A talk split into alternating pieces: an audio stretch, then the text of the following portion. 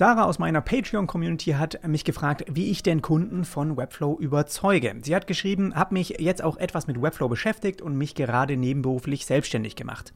Meine Frage an dich, wie überzeugst du Kunden davon, den Siteplan CMS monatlich zu bezahlen?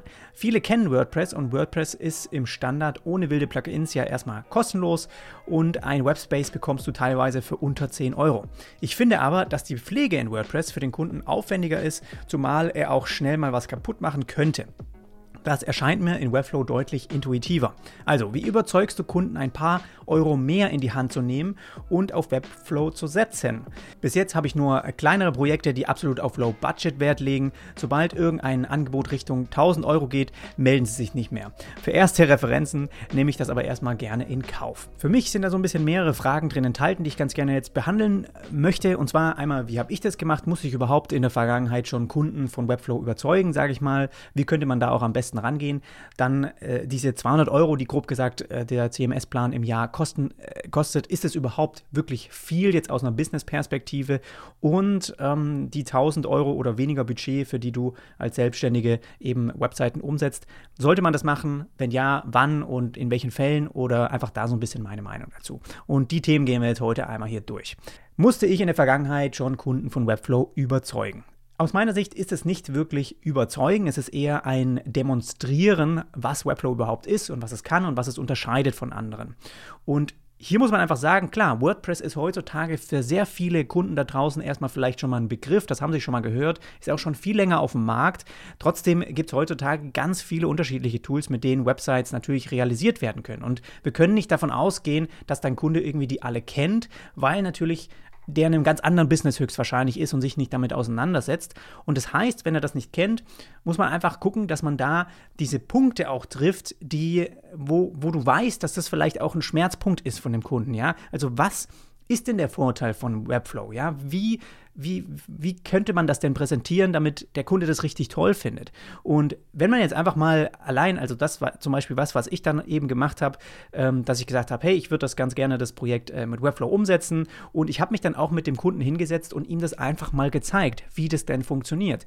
Ich habe dazu auch schon mal einen Beitrag gemacht, also wie der Webflow Editor, also das, was dein Kunde auch sieht, wie der denn funktio funktioniert aus der Sicht des Kunden. Und das ist auch etwas, das würde ich dir eben raten, dass du das vielleicht auch einfach mal zeigst. Wir können das hier mal ohne Ton ein bisschen abspielen, aber dass du ihm einfach mal zeigst, wie einfach das eigentlich sein kann, seine Website zu bearbeiten. Dass man hier wirklich einfach in Textblöcke reinklickt, ähm, was anderes reinschreibt, ja, irgendwie verlinkt und so weiter, Bilder ersetzt und, und so weiter. Also einfach nur auf der Seite eigentlich surft und ähm, sozusagen bearbeitet und man hat unten dann noch die Möglichkeit, hier unten in die CMS-Kollektion reinzugehen, wenn man mal einen Blogpost oder sowas veröffentlichen möchte. Aber das ist ein ganz anderes Erlebnis wie das, was jemand zum Beispiel aus WordPress kennt.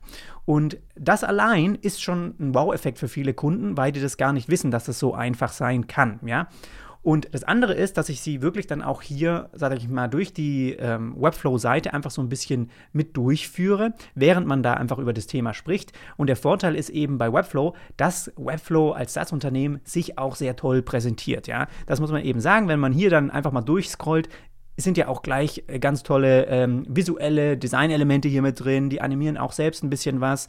Man sieht, ah, schon echt große Unternehmen dabei. Ach, schon äh, drei Millionen äh, Designer und Teams, die das irgendwie benutzen und damit schon Webseiten gebaut haben. Also der Kunde ist da draußen nicht allein. Das ist eine große Hausnummer und einfach das ein bisschen zu zeigen, ja, auch wie das hier funktioniert. Guck mal, hier kannst du es auch nochmal sehen. Man kann Bilder einfach so reinziehen. Das macht es natürlich jetzt, sag ich mal, als Webdesigner ein bisschen einfacher. Aber auch wenn es gibt ja auch mal die Kunden, die vielleicht ihr Team da ein bisschen selbstständig dran ähm, arbeiten lassen möchten, dann kann man auch solche Sachen eben ganz gut ansprechen. Genauso auch, wenn es eben jemand ist, der mehr im Marketingbereich ist, wie kann er schnell die Seite bearbeiten und so weiter.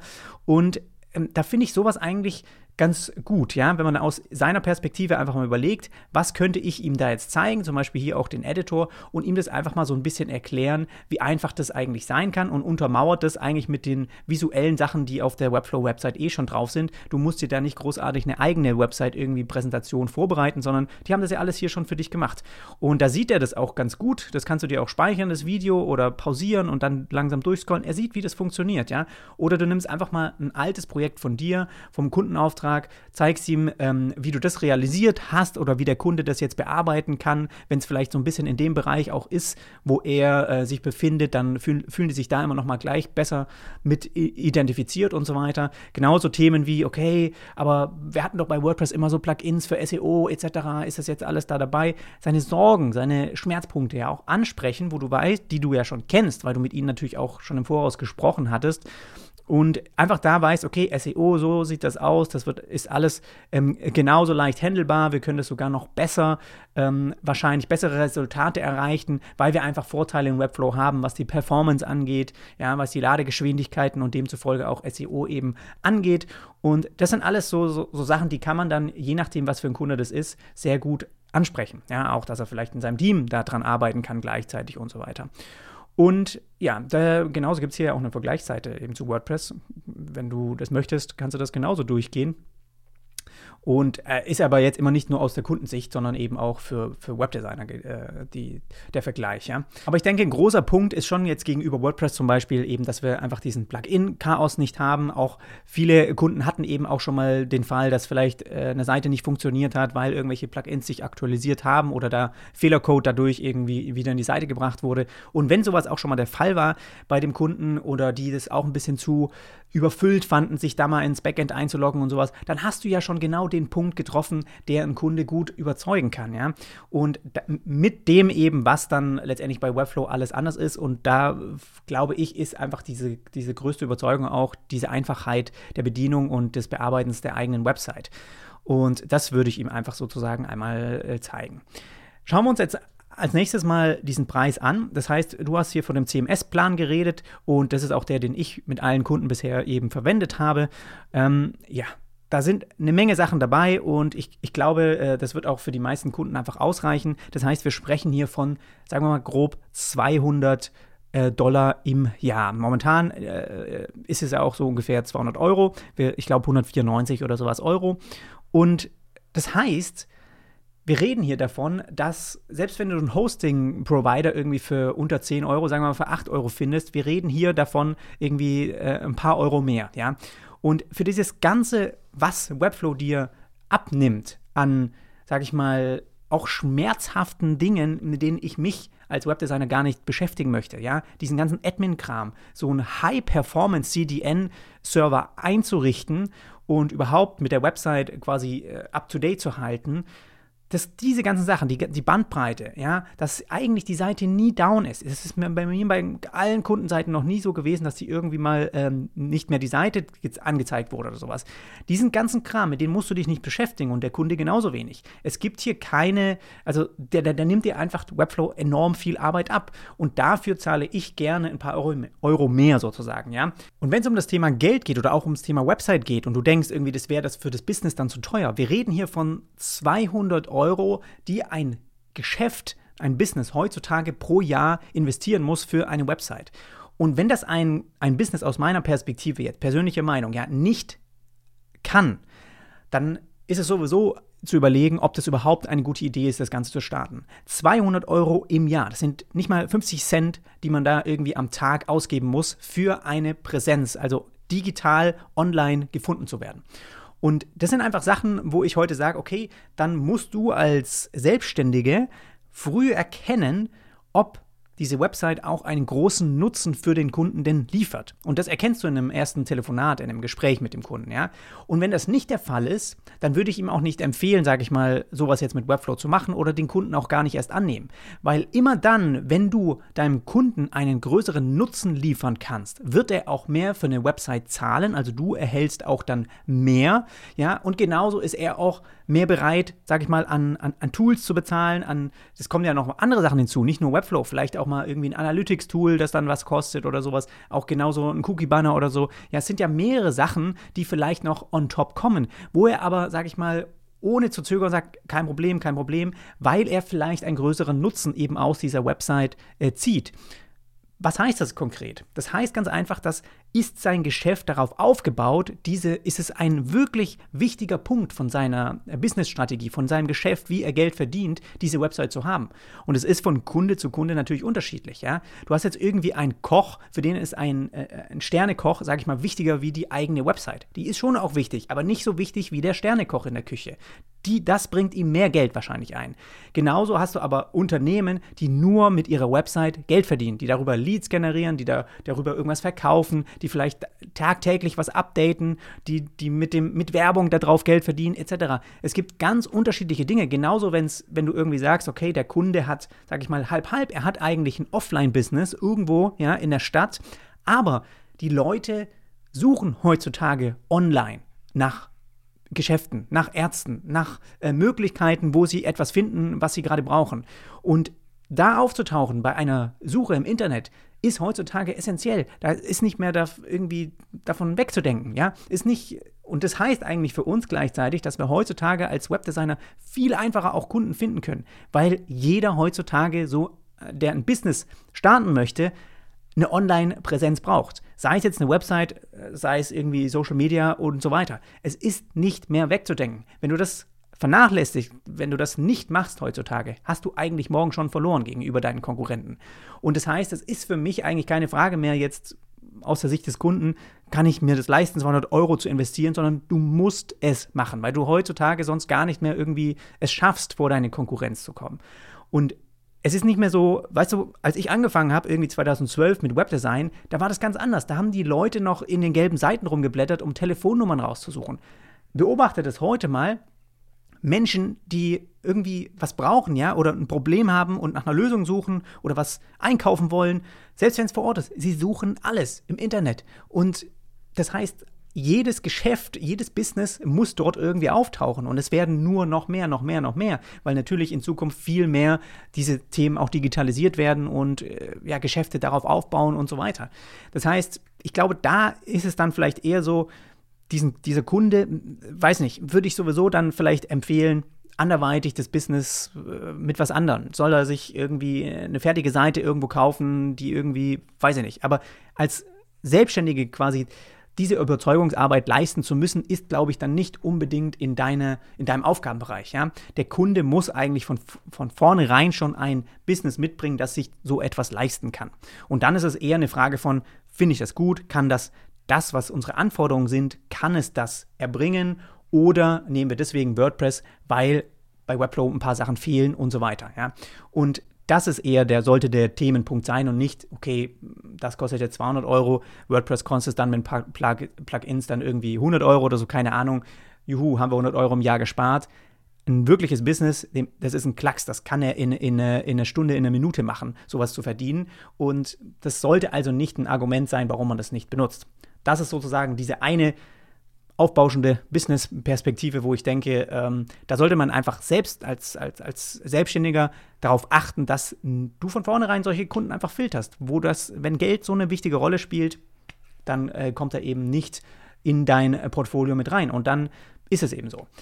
Dann gibt es äh, das andere Thema, wo man sagt, okay, ich habe jetzt eben gerade momentan Kunden, die mir 1000 Euro oder weniger für eine Website zahlen.